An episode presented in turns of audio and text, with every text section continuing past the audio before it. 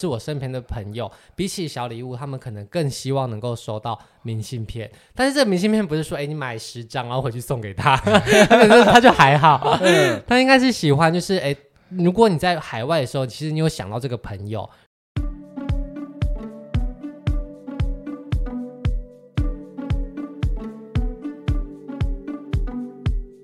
外旅行逐渐解封，大家想出国的心也蠢蠢欲动。今天我们将从行程、机票、住宿、当地生活，分享如何从零开始规划旅游。大家好，我是今天的主持人 Ted，欢迎已经规划好四趟旅行的来宾 Shane。嗨，大家好，我是 Shane，三趟而已啦，哦、三趟是不是？对，好的，那就既然已经就是。大家已经蠢蠢欲动，准备要出国了。那我想问一下，哦，像炫自己在规划旅游行程上啊，大概有没有什么流程或什么可以跟我们分享一下的吗？流程的话，其实我通常还是依据每次旅行不一样的目的来决定。那一般来说，可能都会先区分想去的地方到底是哪里，像是亚洲啊、美洲、欧洲，或者是这一次想要旅行的目的是什么？是想要吃喝，还是想要逛街，还是想要带爸爸妈妈去看一些？名胜古迹，所以根据不一样地方会来决定每次旅行的主题。所以像你在规划旅游的时候，比较像是有目的性的嘛？就是我这次可能会锁定一个目标，还是你会有曾经有过那种就是无目的的买了机票就旅行的这种状态？我觉得没有目的也是一个目的，哦、就是哦，是我今天这次旅行就是不想干嘛，也是一个原因啦。所以一定会有个原因，但是呃，这个原因就不见得是很硬性，一定要干嘛。嗯哼。所以，像在如果一般我们有一个目的或者是有一个想法之后，那你可能在行程上你会是怎样的一个开始？我通常还是先找景点。那一般来说，大家要想要去旅行，一定有一个点燃你想要旅行的念头，可能是收听到我们节目的某一集，希望有哦，或者是有时候你在 YouTube 看到别人的 Vlog 啊，或是呃很多电视节目也有介绍一些旅行的地方，那你看到那个地方很想去之后，通常这就是我。或是大多人第一个想要点燃这个旅行的火苗的种子，那之后再根据这个呃原因来衍生出更完整的旅行计划，这样。嗯，就我其实也是很常会因为就是看到什么东西，然后觉得啊我好想去这个地方，然后也会开始一段旅游行程，这也是我很有共鸣的一个地方。那像有时候，像我看你曾在之前的节目分享到，你可能会去住一些知名的饭店啊，或者是赏花啊、赏樱，这些也会是你行程规划的一个方式之一吗？嗯，对。通常如果大家有真的是很常听我们节目的话，应该都会发现我们蛮常分享饭店的，因为我跟我周围的朋友可能都是对于饭店或者是特定的饭店很有兴趣的，所以这常常是我们旅行的一个很重要的原因。那当然，赏风赏应该是大部分人都会想要去的，所以如果今天有这个行程，我们觉得也 OK，也 OK。那所以像在这些行程，你可能就是先找好行程。那在行程已经确定好我们要去哪些景点之后，那你是如何把这些景点串起来的？其实我通常就会大概知道，我这次比方说这次的目的地是北海道时候，我就会先列出几个在那个时间去北海道必去的点，然后。我会先不管它的距离是哪里，或是到底在什么地方，我就全部先列下来，然后依照我的喜好顺序一路排下来，有哪些是必去的，有哪些是诶没去就算了。那我先把必去跟这些所有的点都会点在 Google Map 上，或是大概看一下它的相对位置，然后再来研究路线怎么样串接是最近。那在研究这个路线过程中，你可能就会舍弃某些点。那这个时候就是一个牺牲，告诉自己，OK，那我就可以再去第二次。对，那大致上都是这样子。所以他这是一个很聪明的方法，就是把我们所有想去的景点先标在 Google Map 上面，然后再针对在整个地图视觉化的过程来选择，诶，哪一个区块可能可以一起去，或者是哪边一起走会比较顺。嗯，透过这样来规划我们进一步的行程，或是哪边发现，哦，我真的好想去，但是。真的不顺，他就是在遥远的那一个点，这样子。对对对，那你就可能要想说，哎，那我是不是在那个附近再找找看，有没有其他也想去的？我就可以顺理成章的把我的旅行路线整个移过去，哦、或者就觉得好，我们就再有机会再说。嗯，这是一个很不错的方式，供大家参考。那其实像有些人可能，哎。不会想要规划太多行程，会想说，哎，有没有哪些行程是可以已经有人规划好啊？或者是我去当地，或者是我在台湾，只要先买好这些行程，我就可以去参加的。你有这些相关的经验吗？其实大家最常见的应该都是台湾的旅行社这种包套式的行程，那这就是最方便的，你连交通什么都不用，你就只需要付钱，嗯、而且你连付钱的地方还在台湾的门市，就是对于各个年龄层的人来说，应该都是很简单的。但如果今天你是有一点点外语的能力，或者是你想要做一点小探险的话，其实台湾也可以购买国外的旅行社推出的不一样的行程。那国外的旅行社它就不见得会像是台湾这样包套，连导游、司机都帮你准备好。有时候他们就是提供在地的一些交通跟住宿，剩下的你都要额外加价了。可是这样子的行程有个好处是，他们通常团费很低，而且你也可以在一样的时间里去到很多不一样的地方。那比方说，提供两个我有计划过的，嗯，嗯，那第一个是 Contiki，那它是一个青年巴士。那它这个巴士呢，其实运行的地方是世界各地，但是不是说一台巴士开世界各地啊，而是说世界各地都有他们公司的巴士。那主要可能就是集中在欧洲啊，或是澳洲，或是美国。那这台巴士呢，它就会载着你，像恋爱巴士一样，然后就是绕着世界各国国境在那边移动。那它可能有七天、十四天、二十一天。像在欧洲，你可能就有七天玩十国，十四天玩十六国，或二十天玩很多很多国这种方法。那它的优点就是它非常的便宜。其实我那时候七天九天的行程可能只要两三万块台币，十几年了哈。但是它就是有包交通跟住宿，因为交通住宿一般来说都是旅行最大的花费。那省去这些之后，你其实剩下的要穷游、富游都可以。而且很有趣的是，在这个旅行团上面啊，很多都是来自呃世界各国不一样的旅行人。那这些人在这个巴士上就会发生很多很多有趣的故事，认识新的人呐、啊，或是真的像恋爱巴士一样。的感觉，所以如果今天是有一点外文能力的人，其实可以尝试这一种。那另外呢，还有游轮之旅，游轮之旅其实就像是这种恋爱巴士的升级版，因为坐巴士其实是比较辛苦的，会颠沛流离，然后在车上有震动啊，甚至是只要车上有个人感冒，全部人都会跟着感冒。那他们就叫做 Contiki Code，就是只要有一个人生病，哦、大家都一起生病，嗯、但导游免疫，因为他太多团了。然后另外，如果你要比较厉害一点的，那就是。长辈可能比较适合游轮，你一样是搭着游轮，那他甚至是把交通住宿都融合在那个海上的行宫里面，那你一样也可以花，其实不贵哦，大概七天只要两三万块台币，你就可以搭着游轮环地中海一圈，那你也可以去呃靠着地中海的各个国家景点，所以我觉得这也是一个很方便的方式啦。嗯，因为我有听说你在规划跟啊、呃、爸爸妈妈出去玩的行程上，你有规划游轮之旅，那你可以跟我们分享一下，在订游轮的过程当中啊，我们要有做哪些选择？那还有在游轮上有什么的一个休闲娱乐，可以跟我们分享一下？那其实选择游轮呢，也会有不同的方式啦，比方说依据航行的路线、啊，或是航行的价格、航行的时间等等，有不一样的选择。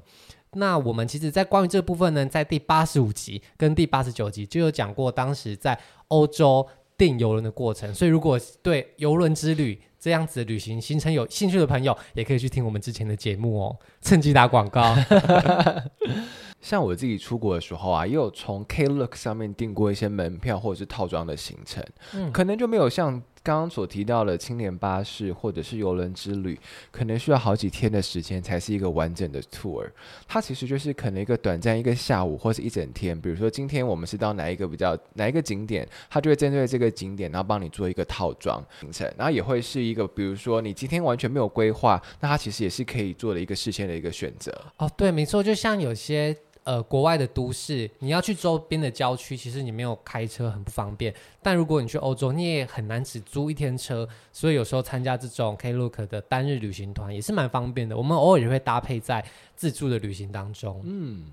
那像其实有时候我到一个陌生的地方，那今天我们可能不知道吃什么餐厅的时候，我除了在搜寻 Google 之外，我也会打开 Klook 看看有没有附近的餐厅有出优惠套票，或者是像有一些有那种酒吧的巡回酒吧的喝酒行程，他可能就是买了一个套票，那他就带你去当地的五间酒吧，然后就是一个可能在每间酒吧都会提供你一杯饮料或者是畅饮的制度，然后呢，你就可以有一个晚上的夜生活的套票。嗯，那一般它上面会推。出来的餐厅或是景点，其实都是观光客会去的地方。那它也是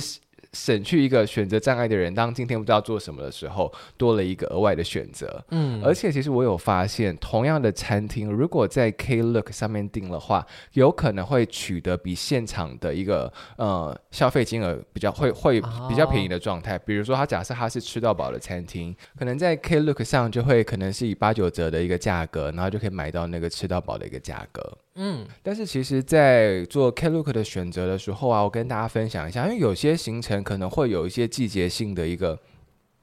差异，比如说你经常去看某一些动物，或是某一些呃景点，或是某一些花期的一个呃行程，但这些行程可能会随着季节会有一个淡旺季之分，但有可能在淡季它的行程还是照样推出，但他们也没有把它拿掉，但是你去了可能什么都看不到。好，所以大家在 Klook 上面选择这些行程的时候要注意一下，行程是不是目前这个季节你去的日期是可以看到你想看的一个景点，或者想看的一些东西。嗯，那其实像我们一般。一般在找机票的时候啊，可能一般人最常用的，比如说是旅行社，还有 Google，还有或者是比较网站啊，这些不同的方式去搜寻自己要的机票。那其实呢，嗯、呃，网络上对于买机票这些事情有非常多的一个乡野传说，比如说可能有人会觉得，呃，买机票。一定要用无痕视窗，哦啊、不然重复浏览机票会变贵。这是真的。对，这个我也有觉得，就是我自己在重复浏览同一个机票的时候，发现你下一次看就觉得机票变贵了，就会开始紧张，说我是不是要赶快买。特别是联航，对，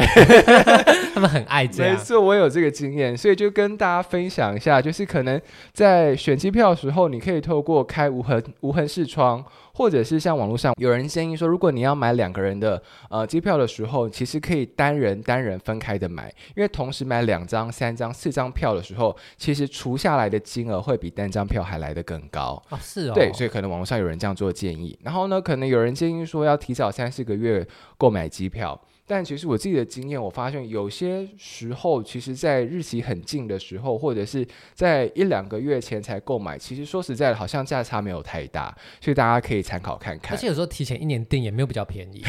对，就我觉得自己，我自己在对时间的前后这件事情，我比较没有感觉。嗯、对对，其实你要去的时候是廉价旺季，就不会有便宜的时候。没错。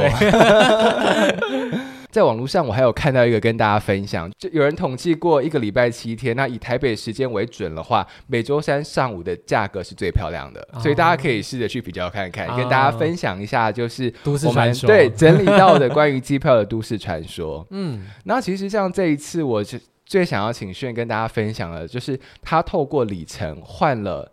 三张商务舱的机票，那你可以跟我们分享一下这个过程吗？其实里程票应该是蛮多人都有听说过，但不见得知道到底是怎么运作的部分。那网络上，特别是部落格啊，应该都有非常详尽的说明。那我们今天大概稍微讲一下我换里程的前因后果好了。那其实要先从累积里程开始，累积里程除了你自己去搭飞机，它会可以累积在你的账户里以外，也有一些额外的方式，比方说你在信用卡刷卡就会有一些回馈。那到底怎么样才有最划算的里程呢？大家可以自行去 Google 自己研究。那反正当你拿到一笔里程之后，你就可以拿这个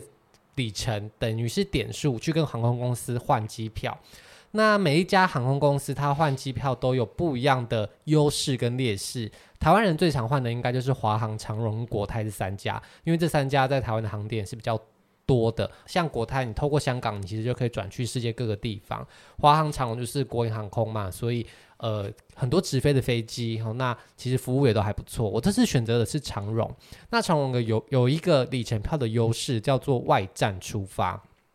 一般来说，我们里程票换来回票啊，像是我们假如去欧洲来回，大家就会想着是哦，台湾到巴黎，再从巴黎回台湾，这样算一张机票。但长荣有趣的是，它用一样里程票换一张机票，你可以把出发地定在台湾以外的国家，但由于长荣不会有 A 国直飞 B 国而不经台湾的这样子的航班，所以这台飞机一定会在台湾转机。那比方说，我们在这张出发票就定成日本前往欧洲来回机票，那机票的行程就会被拆成日本的，比方说东京到台湾，台湾到巴黎，巴黎回台湾，台湾再到大阪，这样才是日本到欧洲来回机票。不过长荣很棒的是，他们在这样子的机票提供了在台湾停留的机会，意思就是你可以把这张票解体，解体成。两张去日本的单程机票跟一张欧洲的来回机票。那这样子，你其实用一样的点数，你就可以多换到两张去日本的单程机票，再搭配联航，其实你就变成一段旅行可以扩展成三趟旅行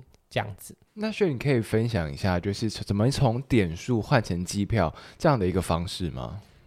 点数换成机票哦，其实点数换成机票也是一个很大的门槛的，因为里程票毕竟就是拿点数去换，那这个点数无论你是不是有偿取得的。它相对于直接用真金白银去买机票来说，都还是比较便宜的，所以有很多人可能就会竞争。那比方说，如果你是一个时间很固定，只能在连休的人出发，比方说你就是只有清明连假、中秋连假或是暑假能够出去，那这个时间想要出去的人太多了，航空公司它当然不可能把所有的位置都拿去给这些免费载用，所以。这些呃里程票就会非常的难换。那里程票通常它有个限期，是你开票的一年内就要用完。那你一年内，比方说你要开明年中秋，就算你今年中秋节就去预定明年中秋的好了，但是你的里旅行时间如果拉很长的话，比方说你要用三段的方式，你每段旅程都要拆开来，那你中秋节前面的暑假的旺季，或是清明的旺季，或是端午节的旺季，那这些时候其实你就会很难换到机票，因为已经有前年端午节订的人，或是前年清明节就订的人，所以你其实没有办法每一段都如愿的换到你最想要的里程。所以第一个就是你的旅行时间最好是要很有弹性，可以在旺季以外的时间出发。而且你在里程也会面临到，诶，可能你怎么换都换不到你想要的票的过程，但是你就看到，诶，天哪，用钱买完全都可以买，但是里程票就是没有位置，那这时候你就是只能摸摸鼻子，要么继续等，要么就是预定其他的时间，所以在选择上也会比较少，适合那种，诶，想去哪里都无所谓啊，想要休假也随时都可以休的人。其实像轩就是在订三张商务舱机票的时候，我知道你其实也是每天都在关注机票的试出状态，嗯，所以其实也是花了很多时间才有办法把把三张机票都买在同一个时间当中。对，这是要看飞机的差异，因为如果是大飞机的话，它的商务舱比较多，它可能就会放。呃，比方说十六个商务舱的位置，它就会有四个位置可以让你乘票换。那如果今天是小的飞机，它只有八个商务舱位置，它可能就只让其中两个位置用商务舱换。所以能不能够换到两张以上的机票，其实也要看飞机的大小。嗯嗯，所以说这也是蛮看运气的。那另外，航空公司不会告诉你什么时候它会开放这些位置。那虽然大家都可以订一年后的，但是一年后的位置到底它是什么时候开，其实也很难说。那你可以加入一些网络上的粉丝团，他们如果说，诶，有人收到消息就会说，诶，长隆开放了，日航开放了，全华航开放了，大家就可以趁这个时候赶快去抢票。但是我觉得很多时候你等人家通知那个消息都已经是晚了三五天了，所以如果最好你可以自己每天上网去。他们的官方网站看是不是可以换了，这是最有效率也最快的啦。因为毕竟等人家通知，可能人家也都订完了，才轮到你。那你要再去竞争那四个位置、三个位置的时候，就会比较呃没有那么有利了。那我其实也很好奇，我们大概要累积到多少的点数才可以换到一张，比如说呃亚洲地区经济舱的一个机票？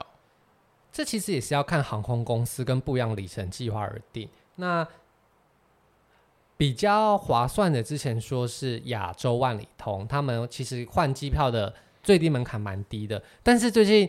根据里程街，就是亚万的票，因为它的门槛低，玩的人也多，所以你换机票难度也高。很多人有里程，但是换不到，所以其实还是要根据航空公司而定啦。不过，如果今天你不是一个常搭飞机的人，你是要选择用信用卡的方式来累积里程的话，我觉得有一个特别要注意的是，因为它换机票一定有一个起始的门槛，所以你可能。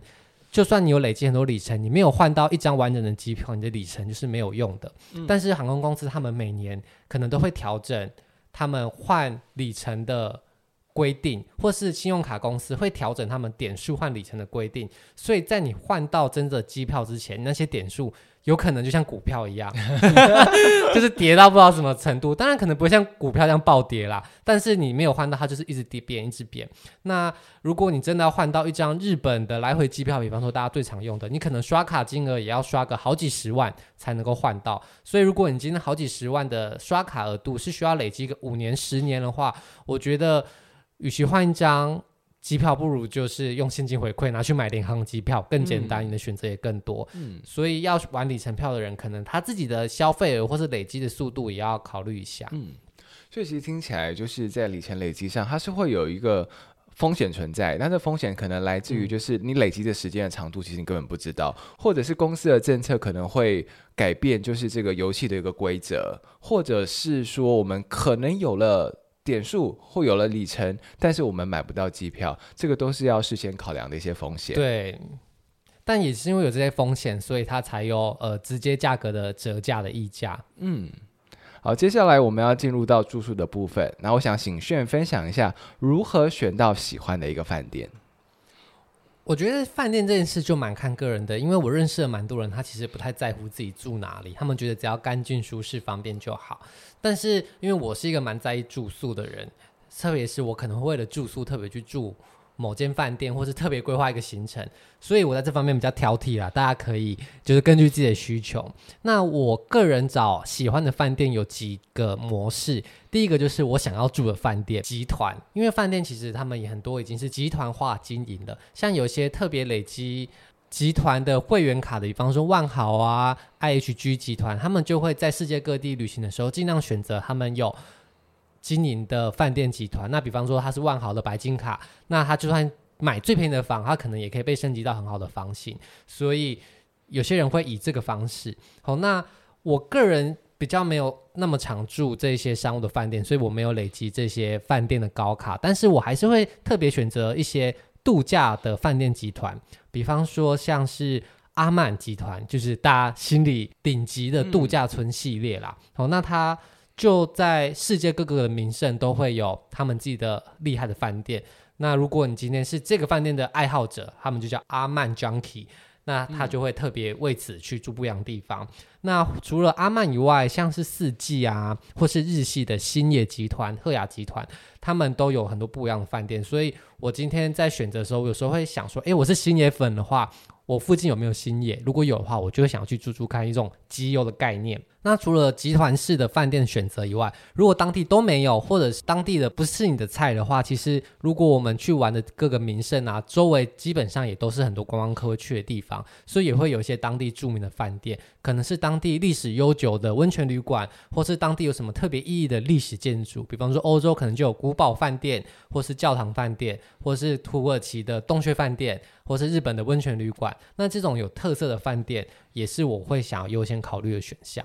不过，如果今天大家花大钱去住饭店，其实有些人会觉得有点浪费，我但我觉得这是一个体验啦，就是你可以花更长的时间待在饭店里。毕竟我觉得饭店是一个浓缩当地特色的其中一个体验站。好，那如可是如果今天的行程都是在往外跑的，比方说你都是在东京外面走来走去，或者你今天就是到大阪要逛街狂逛二十个小时，那这时候你住这些饭店可能就没有办法享受到饭店那么多的设施。这时候我会选择比较。呃，评价比较划算的商务酒店，这种也是还不错的选项。那其实，在订饭店这件事情上啊，其实大家可以透过很多比价的网站，或者是一些点数回馈、消费回馈的网站，取得一个更优惠的价格。然后，其实像我们在一般订饭店的时候啊，也会尽量选择就是可以免费取消，以免我们到行程在接近出发的时候有所。异动啊，或者什么时候，我们都可以再更改我们所居住的饭店。那其实刚刚我在跟炫聊的时候，他有说，在订饭店的过程当中，发现有时候官网的价格会比就是饭店比较网站的价格来得更便宜，也提供大家做参考。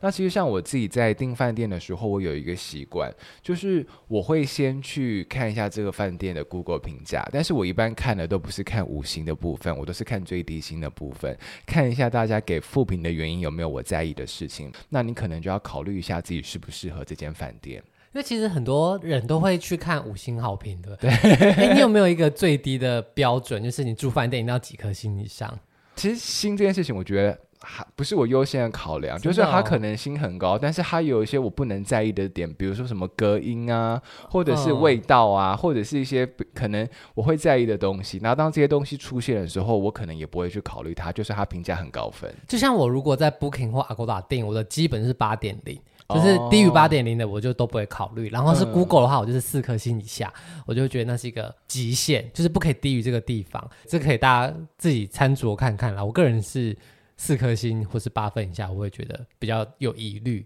那接下来呢，我们就会进入到当地生活的一个部分。然后在当地生活，我们可能在呃吃饭啦、交通的安排上啦，或是网卡上有没有什么 tips？那我们接下来就跟大家做分享。因为现在大家手手机很方便，然后甚至我们出门旅游都还要靠手机来做导航。那在网络的部分就是一个必需品。那阿炫，你有什么网络的一个取得的一个经验吗？其实我觉得网络，大家现在特别是现在人出国玩，一定还是得需要网络。那网络通常使用的方式有几种，第一种就是自己原本使用的电信公司到海外的漫游，那这种方式最方便的，但是它也是最贵的，因为台湾的每家电信公司，你在世界各国基本上它的价格都不会比当地的电信公司来的有优势，所以第二种方法就是把你手机的 SIM 卡换成国外的电信公司，那在国外电信公司提供的服务一定是比较便宜的。但是它的缺点就是，你可能在国外，你要进去他们的通讯行跟他们买 SIM 卡，可能是件有困难事。那你在台湾如果先买好，在海外会不会使用？到底安装更换的过程顺不顺利？我觉得这也是需要考量的点。那再来是国外的 SIM 卡，如果你是上网专用的，很多时候没有办法拨打电话，但是。需要拨打电话的时候，一定是比较紧急的时候。比方说，你找不到你的妈妈，你找不到你的朋友，或是你发生了什么意外，你很需要打电话。那这个时候，其实如果没有 SIM 卡，没有电话功能的话，也会蛮不方便的。嗯。所以现在其实有一种最新的叫做 eSIM 卡。那在某一些手机，它有支援两张 SIM 卡，而且其中一张还是不需要是实体的，所以你的手机可以保有一个你在台湾的常用的电信公司的门号。那另外一个。电子的 SIM 卡呢，你就可以放成国外的数据公司，所以你既可以用你的手机使用国外的数据服务，但是当有紧急状况发生的时候，你还是随时可以更换成自己常用的门号，就算打电话比较贵或是有什么问题，至少都不会有什么意外发生，所以你在紧急的时候会比较安心一点点。这是我建议啦。那除了这三种以外，还有那种 WiFi 分享机，我觉得它就是比较属于经济实惠的，因为你可能租借三五百块，但是你可以给很多人同时上网，但它就比较不方便。第一个就是你出租跟还回去的时候，你可能在机场啊，或是请他邮寄，会需要特别一个步骤。再来是当地你也会需要充电。所以在使用上的弹性，当然还是没有自己的手机那么好，所以就给大家参考看看。如果你今天是带爸爸妈妈，他们的网络没有使用的那么成瘾的话，你可以控制他们使用时间的话，那你也可以使用这个。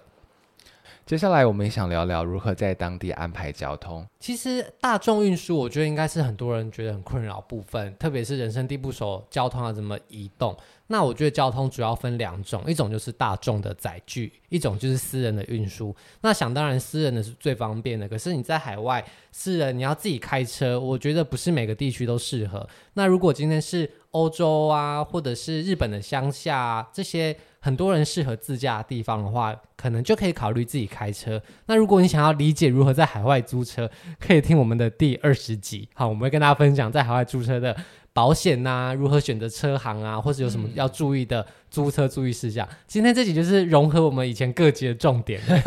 疯狂打之前广告。好，那除了自己开车以外，其实在海外你也可以考虑找人包车，就是有一个。人提供车跟他自己当导游，载着你到处跑，那这可能就比较适合一些大众运输不发达，但是你也不想自己开车的地方，比方说像非洲，嗯，非洲当然可能就没有那么多捷运、巴士、公车、铁路让你坐，嗯，但是你要自己在非洲开车，你可能会怕怕的，那就可以选择这个方式。那如果你想要听的话，我们也有自由南非第一集，我们就跟大家讲说我们是如何在国外选择包车的旅行社，如何安排自己的自驾。所以私人载具的部分主要就是分这两种。那另外就是大众运输的载具，那大众运输就非常多种了，有长程的跟短程的。那像长程啊，比方说日本、欧洲，他们就有推出外国人专用的铁路套票，因为其实国外的高铁费用非常的贵。那如果你就是直接这样子买的话，你可能日本或欧洲，你可能花个几千块、上万块在坐火车上面。但如果你可以搭配这些外国人专用的通票，你就可以把这些价格可能压的一半以下。哦，那只是说额外在预定这些车位的时候，可能就要再上网研究。那除了这种长程的以外，还有短程的。短程就比方说有地铁啊跟巴士这些，那可能就要再自行去搜寻，说到底当地有什么样的交通方式。那最后呢，我们想要聊聊，就是大家可能出国呢都会买伴手礼回来。像我刚刚跟炫也稍微聊了一下，我们每次可能出国去玩都会很困扰，我们到底要送什么东西给我们周围的亲朋好友？那我们刚刚其实有从自己出发去思考，我们收到什么东西会觉得很开心、很温暖。那其实炫他自己有一个有几个答案，跟我们大家分享一下。对，我其实觉得我自己蛮喜欢收到。明信片的，或者是我身边的朋友，比起小礼物，他们可能更希望能够收到明信片。但是这个明信片不是说，哎，你买十张然后回去送给他，他就还好。他应该是喜欢，就是哎，如果你在海外的时候，其实你有想到这个朋友，那你不管你是写什么，你不一定要写的长篇大论，你就写几个，哎，这里很漂亮，这里很开心，你很适合来这边玩。那不管是什么样，只要很简单温暖的文字。盖上了海外的邮局的戳章，跟海外的邮票，收到就是一个很开心的礼物。我觉得不跟价值反而无关，而是你在海外还有想到他，愿意花时间提笔写字给他的心意。我觉得这是蛮好的纪念品，或者是当地的特别的食物，因为其实很多东西。刚买回来之后很兴奋，但是用久了可能也会有点不知道拿它怎么办。那我像食品这种，既可以当下享用掉，然后又不会留存很长的时间，也是一个蛮适合的礼物。我自己是喜欢收到食品跟明信片。因为其实我有收过一些就是欧洲博物馆的明信片，那这其实是除了是纸做的明信片之外，我曾经有收过，比如说软木塞，然后上面印满就是欧洲名画的明信片，哦、或者是由木头版画的明信片，我都觉得收到的时候是非常漂亮跟非常开心。那有猜应该会想说，这个东西怎么可以只收明信片的价钱？除了买东西给周围的亲朋好友，可能在出国每每次都会想说，哎，要买什么东西给自己？你就买了很多什么巴黎铁塔的磁铁或 巴黎铁塔的钥匙模型，对。然后就就嗯，要怎么办？丢掉好像不有点可惜。我觉得，嗯，我觉得这样显得很疑惑。但是我觉得大家可以在国外买自己想要或自己喜欢的东西，无论是呃精品，或者是电器，或者是。呃，实用的东西就是一些你在台湾买可能很贵的东西，但你在海外经有退税之后会变便宜。好，那这个东西可能跟当地不见得有什么实际的关联。比方说，你去日本买一个香奈儿，就是香奈儿根本也不是日本的；或者是你去欧洲买一个呃相机的镜头，它没有特别的关联，但是它在海外买很划算。我觉得这也可以当成一种另类的纪念品的想法，因为虽然你买的它看不到那个国家的样子，但是你会想起这一段旅行。比方说，哦，这个是我在日本东京的时候走了两天的路才找到一个香奈的古董包。虽然它跟东京没有关联，但是它关联的是你的记忆。所以我觉得大家在购买纪念品的时候，也可以以这个方向思考，买一些你买了看了你既喜欢既实用，你也可以提醒你回忆，这也是一个买纪念品的方式。嗯，买给自己的东西不一定要买很多小东西，我们可以把很多小东西的钱收集起来，买一个就是可能自己很喜欢，或者是自己一直以来都很想要拥有，那可能价格比较贵一点的东西，然后我们就可以把这个东西作为自己这一趟旅行给自己一个最大的一个礼物。那其实带回来之后，你过五年、十年，这个东西可能还会持续存在你的生活当中，甚至是陪伴着你每一天的生活。所以你可能看到这个东西的时候，就可以回想起那一段的旅程，还有那一段旅程当中跟你去的一些朋友、家人，或是在旅行生活当中发生的趣事，它都会变成一个生活很美好的回忆。对，不然有时候买这种当地特色的工艺品，多年后你就想说，哎，这是什么东西，在哪里买的？其实有时候也是蛮忘得蛮彻底的。今天的这一集是从我们在规划行程过程当中可能会在意的一些点，把它浓缩起来跟大家做分享。那也是希望能提供大家在疫情解封之后呢，开始规划行程，能去考量到、注意到，能拥有一个更美好的旅程。大家，我们国外见喽，拜拜，拜拜。如果喜欢今天的节目，现在赶快拿起你的手机，在 Apple Podcast 或 Spotify、KKBox。按下追踪关注频道，才不会错过每周最新的节目哦。还有，打开 IG 追踪旅行无用良药，每天提供你新的旅游选择和节目补充资料。我们下星期见，拜拜。